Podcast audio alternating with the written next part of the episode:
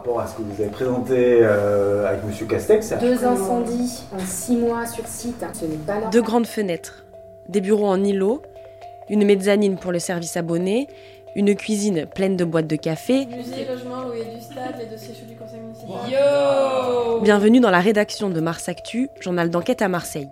Ici, nous avons une pièce au nom étrange. Entre nous, on l'appelle le bocal. C'est là que nous passons nos coups de fil les plus confidentiels. Que nous nous réunissons pour discuter, le bocal est vitré, mais insonorisé. Je m'appelle Violette Artaud et pour ce podcast, c'est dans cette pièce que je vous emmène. Nous y dégusterons une tasse de café bien remplie avec une ou un autre journaliste de la rédac. Durant cette parenthèse, nous prendrons le temps de revenir sur l'une de ces enquêtes parues dans Mars Actu. Qu'avons-nous appris? Quelles ont été les difficultés rencontrées, les pressions éventuelles et surtout, pourquoi c'était important pour nous, pour elle ou lui, d'en faire un sujet. Allez, entrez, fermez derrière vous, s'il vous plaît. Nous sommes dans le bocal.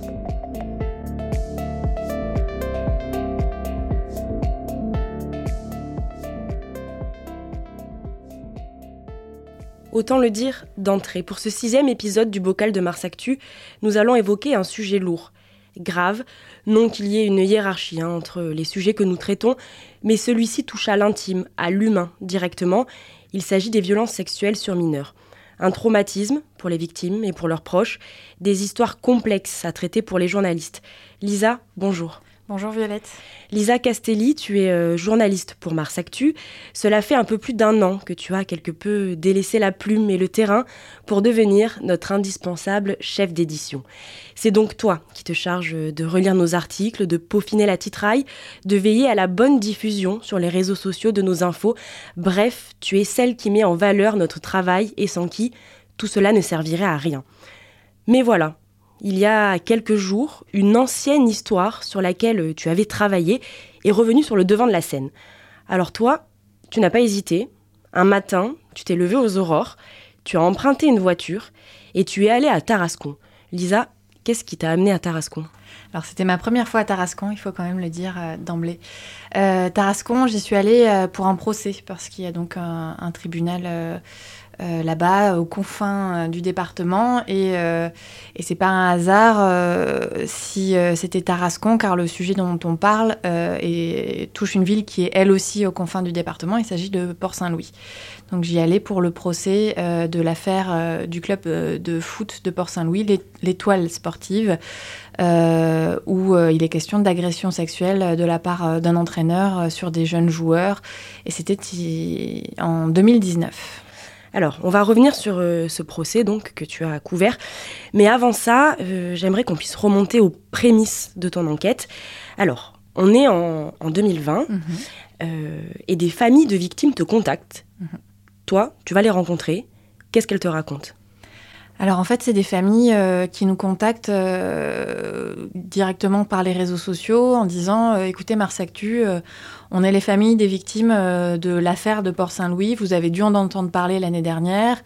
Euh, un entraîneur a été mis en prison pour des agressions et atteintes sexuelles sur les joueurs. Euh, c'était il y a un an. Donc nous, premier réflexe, c'est vrai qu'à Mars Actu, on ne fait pas l'effet divers et on n'a pas traité cette, cette histoire. On l'a vu passer en tant que lecteur de la presse locale. Euh, mais euh, voilà, moi je me dis, ah oui, cette affaire de Port-Saint-Louis. Euh, et puis on retrouve un article de la Provence, je crois, qui. C'est ça. Deux paragraphes, hein, très très 2019, mm. c'est chroniqué par la presse, la Marseillaise aussi.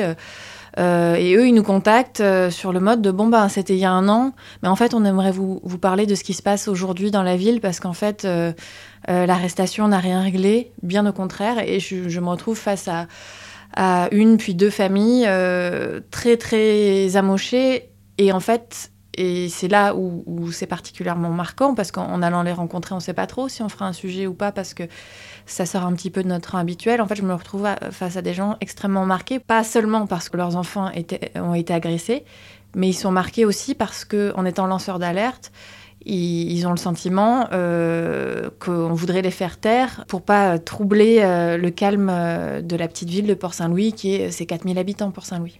Alors, on va revenir sur l'ambiance de, Port-Saint-Louis, mais déjà, euh, peut-être qu'on peut parler des faits. Donc, toi, on te raconte ça, tu euh, commences à recouper les informations, et là, en fait, tu vas donc plonger quelque part dans les vestiaires de ce club de foot euh, amateur de Port-Saint-Louis. Et plus tu avances et plus tu découvres des faits qui sont accablants. De quoi il s'agit exactement?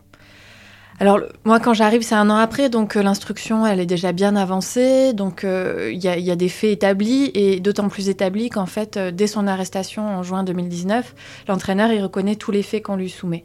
Donc en fait ce que je découvre c'est donc un dossier dans lequel cet entraîneur qui à l'époque a il me semble 27 ans qui était qui venait d'arriver au club en septembre 2018 a mis en place des jeux, des habitudes dans les vestiaires avec des joueurs qui à cet âge-là, à ce moment-là, ils ont 14 ans, et des joueurs qui donc euh, se, finissent souvent dénudés au cours de ces jeux. Ça va, il avait un jeu qui s'appelait la baleine blanche, où euh, c'était un défi, il fallait euh, se mettre au sol et, et onduler, sauf qu'il fallait le faire avec le short baissé. Et sauf que tout ça, ça a été filmé et retrouvé au moment des perquisitions dans l'ordinateur. De l'entraîneur. Il y avait ça, il y a aussi une vidéo, et c'est par cette vidéo-là que l'alerte est sortie. Euh, une vidéo où euh, il, donne une fessée à un, jeune joueur, euh, sauf qu'avant de lui donner cette fessée, bah, il lui baisse le short. Et tout ça, ça se passe dans les vestiaires, dans une, espèce d'euphorie, sauf qu'on parle là d'un adulte de 27 ans, dont le rôle est très clair, qui a dans ce cadre-là un rôle d'éducateur et, qui a plus de 10 ans d'écart avec, avec ces jeunes-là. Donc c'est dans l'ensemble les faits qui lui sont reprochés. Plus précisément, c'est qualifié de alors atteinte à la vie privée, détention d'images pour tout ce qui est du fait d'avoir pris des photos et des vidéos, agression sexuelle, euh, corruption de mineurs euh, de 15 ans, euh, puisqu'ils sont 14 ans, donc la loi est d'autant plus lourde à ce niveau-là, tentative de corruption et détention d'images à caractère pédopornographique. Alors, on ne parle pas là de, viol à proprement parler, hein. c'est une, violence qui est, on va dire, plus insidieuse, une violence sexuelle exercée sur des enfants, et euh, chose qui, en fait, toi, va te t'interpeller et qui va déclencher euh, tes articles successifs, c'est euh, le fait que tout autour de ces agissements, eh ben, il y a une espèce d'omerta. Nombre de personnes nient cette violence sexuelle. C'est peut-être ça le, plus dramatique. Est-ce que tu peux nous raconter cette ambiance que tu découvres dans ce club euh, et à Port-Saint-Louis en général? Bah, c'est vraiment ça dans la mesure où en fait ce, dont je me rends compte en arrivant un an après, c'est que tout ça, alors que c'est euh, consigné sur des PV d'audition dès juin 2019, tout ça est devenu très nébuleux en fait. Et on voit qu'au niveau du club qui essaye de, garder sa réputation en fait, hein, c'est un peu la clé de beaucoup de choses, euh, on, minimise, on ne sait plus trop ce qui s'est passé. Et, ça parle, et on est dans un tout petit milieu, une petite ville où tout le monde a été à l'école ensemble, les parents, euh, les joueurs, euh, tout le monde a, prêté la main euh, à l'organisation du club à un moment. Et, on se rend compte que, les faits, ils sont un peu oubliés et que c'est seulement les, certains parents, ceux qui ont fait la démarche d'aller déposer plainte, les premiers, puis une autre famille, qui eux savent ce qu'il y a dans, qui ont pris un avocat et qui savent ce qu'il y a dans le dossier déjà des, premiers aveux et qui, sont bien au, bien au point sur le fait qu'il y, a eu agression sexuelle.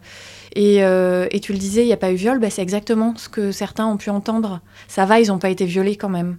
Et ça, c'est le genre de parole qui, en fait, euh, au sein d'une petite communauté comme ça, qui, paraissait tellement soudée, où les gens ont toujours connu que ça, en fait, il y a des défiances euh, qui, vont se, qui vont se nouer. Et comme il n'y a pas eu viol, eh ben, eh ben, on a tout un, toute une pensée marquée un peu par des codes virilistes, il faut le dire, de dire ah, est-ce que vraiment on doit vraiment en faire tout un foin, etc., euh, etc. Et en fait, c'est là où euh, arrive un autre protagoniste dans cette affaire, c'est le, président du club euh, de l'étoile sportive de l'époque, qui lui est mis en examen assez vite aussi dans cette affaire pour pour ne pas avoir dénoncé ces faits d'agression et le fait que des familles portent plainte contre lui. Euh, il va vivre ça comme une trahison il y a des clans qui vont se créer à l'intérieur de la ville, euh, pro-président et euh, lanceurs d'alerte qui disent ben, il faut faire le ménage et il n'y a pas d'ambiguïté possible, on ne peut pas défendre quelqu'un qui n'a pas fait le job. Alors justement, tout ça c'est une histoire de limites en fait, hein, de, de, limites franchies, de limites rendues floues. donc toi, un an plus tard, tu assistes au procès, sur lequel on retrouve sur le banc des accusés euh, l'entraîneur, mais aussi le, président du club. Est-ce que tu peux nous raconter cette journée d'audience? Alors c'est très particulier. On est euh, la lenteur de la justice euh, fait que on est presque quatre ans après les faits. Et la première chose que je vois en arrivant, donc il y a des visages que je connais pour avoir fait plusieurs articles, pour les avoir croisés à plusieurs à plusieurs reprises, d'autres que j'ai pu voir sur les réseaux sociaux. Et en fait, j'arrive dans ce, petit hall du, du, tribunal de Tarascon, et c'est comme d'avoir c'est comme une place du village en fait, sauf que moi j'arrive et je ne sais pas qui est qui exactement. Je vois juste euh, toute une génération de, garçons qui ont autour de 17, 18 ans. C'est en fait c'est l'ancienne équipe euh, euh, de, l'époque, qui sont tous bah, des ados mal dégrossis et qui sont certainement là pour la première fois dans un tribunal. Il y a des parents. il y a un silence extrêmement pesant en fait, et dans un coin, bah, j'aperçois le, président du club, et puis, euh, et puis il y a l'entraîneur qui, est, qui a fait la détention provisoire, mais qui est sorti depuis, qui arrive seul. Euh, et qui se retrouve pour la première fois face à tous ces gens qui l'attendent au tournant. Comment va se dérouler l'audience? C'est particulier parce que euh, donc on est en correctionnel, on n'est pas du tout aux assises, les faits le, le justifient pas. Du coup, c'est une audience un peu express. On avait la matinée pour pour dénouer euh, tous les, fils euh, de cette affaire. Euh, et les faits, en plus, sont éparpillés sur une année scolaire entière. Donc, donc vraiment, avec des questions de responsabilité, de limites, de ce qui se fait, ce qui se fait pas. Et, et, l'ambiance, elle est très particulière parce que bah, déjà, la, salle est, très remplie. Moi, j'étais surprise de ça. J'aurais pensé qu'il y aurait des gens qui auraient voulu zapper, oublier. Euh, et qu'avec ce contexte de minimisation, certains n'auraient même pas fait, euh, pas pris la peine de venir. Et en fait, non, euh, il y a beaucoup de jeunes avec leurs parents. Il y a le président du club avec son entourage et dont on sent que il y a une question de loyauté euh, autour de lui. Certains, euh, certains lui disent euh, T'en fais pas, on n'est pas contre toi. nous, c'est lui le problème en montrant l'entraîneur. Mais voilà, on sent que se noue des, des, choses très tendues. Et puis au premier rang aussi, dans, dans, le public, il y a les familles lanceurs d'alerte qui qui eux sont restés mobilisés et militants hein, sur ce sujet-là et qui sont à fleur de peau, qui ont très très peur en fait. Alors pour la première fois, euh, tu assistes à, la défense, on va dire, de, l'entraîneur qui va euh, expliquer en longueur pourquoi il a fait ça. Mmh. Est-ce que c'est une défense à laquelle tu t'attendais? En partie. Euh, alors, c'est très particulier. Euh, je ne suis pas rentrée euh, dans tous les détails dans l'article qu'on a fait paraître la semaine dernière. C'est très particulier parce que lui, en fait, dès qu'il est arrêté en juin 2019, euh, il a un interrogatoire euh, assez musclé où en fait il vide son sac direct. Et aujourd'hui, euh, son avocat et lui-même, ce qui est classique, mais ce qui s'explique aussi à ce moment-là, il est sans avocat, disent que qu'il s'est fait mettre sous pression et qu'il n'aurait jamais dit les choses comme ça de lui-même. En gros, premiers aveux, il dit oui, en effet, j'ai des troubles pervers, et puis en plus, je suis un homosexuel refoulé. Donc oui, j'ai passé mes pulsions sur ces jeunes qui n'avaient rien demandé. oui, je les ai filmés. Oui, j'y prenais du plaisir. Enfin, c'est euh, un peu des aveux en or euh, et qui en plus euh, n'expliquent pas le climat d'omerta derrière, tellement ils sont limpides. Oui, c'est ça, parce qu'à côté de lui, il y a le président du club euh, qui lui a une toute autre euh, façon de, se comporter et, de se défendre. C'est ça. En fait, euh, le président du club, lui, il est sur un tout autre registre, hein, mais ils sont vraiment deux accusés dans cette affaire. Ils sont côte à côte sur le, banc des, accusés. Ils sont côte à côte à la barre pour démarrer l'audience. C'est très particulier. Ils ont la même corpulence, mais sauf que bon, bah, il y en a un qui est en jogging basket, c'était l'entraîneur, et l'autre qui a revêtu ses habits un peu plus de notable pour montrer qu'il n'est pas personne et qu'il joue aussi un statut social, euh, parce que lui est natif de Port-Saint-Louis, contrairement à l'entraîneur aussi. Euh, et, euh, et, lui, pour le coup, il est là pour dire, mais sur une défense un petit peu difficile, à la fois de dire... certes, je n'ai pas alerté les autorités judiciaires, euh, mais euh, j'ai fait ma petite enquête, je me suis renseignée, j'ai questionné les joueurs. Euh, on apprend même que, a priori, il a interdit aux jeunes de se doucher sur place pour éviter tout problème après la première alerte.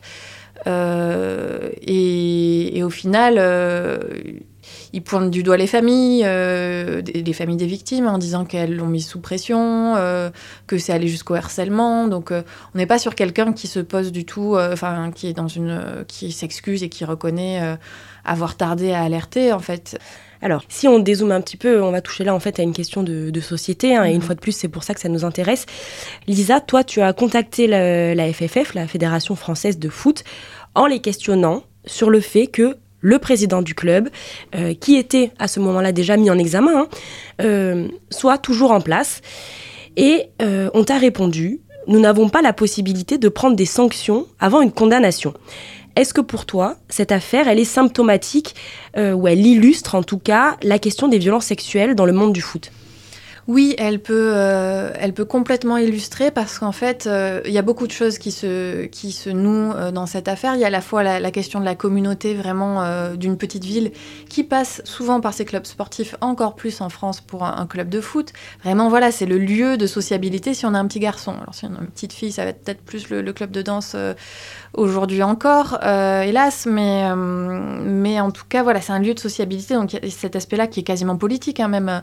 la mairie de Port-Saint-Louis très peu exprimée sur l'affaire, par exemple, ça leur a été reproché. Euh, et sur la question euh, de la culture du sport, eh ben en fait oui, parce que parce qu'il y a l'idée de, confier ses enfants à des adultes et il y a un pacte de confiance énorme de la part des parents. Et en fait, sur euh, ces violences-là, elles, partent de là, elles partent du fait qu'on confie des mineurs avec une confiance quasi aveugle, avec aussi tout un euh, quelque chose. Cet entraîneur, il était apprécié en tant qu'entraîneur en fait. Euh, ils ont eu des très bons résultats cette année-là. C'est terrible à dire et ça a été dit au procès par le président Euh, parce que que c'est quelqu'un qui motivait et en fait et ça va peut-être avec des traits pervers, peut-être pas. Je suis pas du tout psychiatre, mais il avait, il était tellement dans l'affect que, euh, que ces enfants euh, étaient extrêmement motivés dans une euphorie, et une euphorie qui a permis ces dérapages. Et, la question, c'est est-ce que euh, les bons résultats ont encouragé aussi à fermer les yeux parce que, parce que euh, les parents étaient contents, tout le monde était content, pourquoi euh, soulever ce qui va pas? Et c'est souvent ça dans ces affaires-là de, de sport, on ferme les yeux, on confie des enfants euh, à des adultes. euh, avec des objectifs sportifs et on regarde pas trop ce qui se passe derrière. Et, euh, et quand cette affaire elle sort, on est au tout début euh, des révélations sur le sport et, et on voit bien qu'il y a à la fois la question de, bah, de ce vestiaire clos où il se passe des choses auxquelles les parents n'ont pas accès et aussi la culture de vestiaire qui est propre au foot. C'est ce que j'allais dire. Donc il y a une sorte de manipulation, hein, de figure de, de gourou. Mais en plus, tu l'effleurais tout à l'heure, euh, dans le foot particulièrement, euh, la culture viriliste en fait. C'est ça, et, et c'est là où euh, les, le- les prises de parole à l'audience euh, du président sont intéressantes, et la présidente euh, l'a beaucoup questionné là-dessus, euh, sur mais pour vous c'est normal, pour vous est-ce que, est-ce que vous avez vécu ça dans votre, dans votre jeunesse de joueur, etc. Et je me prononcerai pas, pas plus que ça, mais clairement, ça a pu servir d'alibi parfois dans cette affaire de dire euh, bah, ça s'est toujours passé comme ça dans les vestiaires. Mais on est avec des mineurs en fait. Et, et, et en plus, on est en fait sur concrètement un adulte qui a pris part à des jeux d'ados, euh, qui les a encouragés, qui les a filmés. Et donc on, sort effectivement du, du fait divers et on se rend compte que les limites sont franchies. Allez, on écoute un extrait sonore. Si on n'apprend pas à un enfant ce qui est bien ou mal, dès son jeune âge, cela peut entraîner des dysfonctionnements sur l'adulte qui sera. On n'a pas le droit d'être abusé. Ils étaient sans défense et sous emprise de la toute-puissance de l'entraîneur. Ils ont subi des choses qu'ils n'auraient jamais acceptées de quelqu'un d'autre. C'est la responsabilité des parents de ne pas laisser les enfants dans l'absence de réaction. L'omerta obère une partie de la réaction de certains. Peut-être que d'autres parents n'ont pas agi. Pour moi, c'est de la complicité passive. C'est une question de choix de société. L'enfant abusé deviendra adulte. Voilà, donc la lecture euh, d'une citation de Christian euh, Belaïs, avocat de six familles de victimes que tu as retranscrite, euh, Lisa, dans tes articles. Finalement, euh, cette enquête, est-ce qu'elle pose pas aussi la question du rôle de la presse face à ce type d'affaires?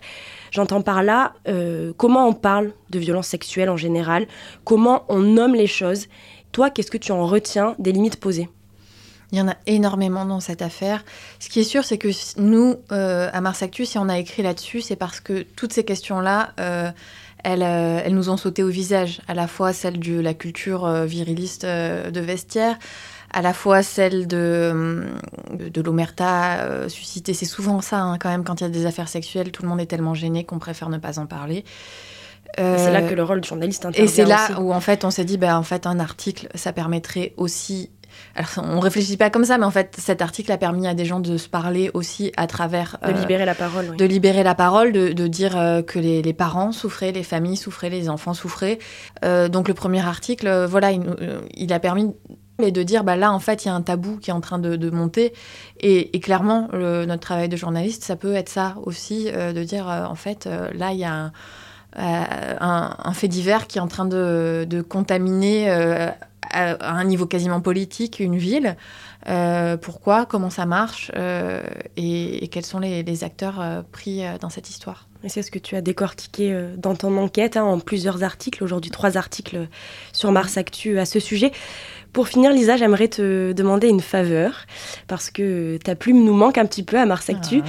J'ai imprimé donc euh, les premiers et les derniers mots de ton premier article euh, sur l'affaire du club de foot L'Étoile Sportive à Port-Saint-Louis. -hmm. Est-ce que donc les voici? Est-ce que tu euh, accepterais de nous en faire la lecture?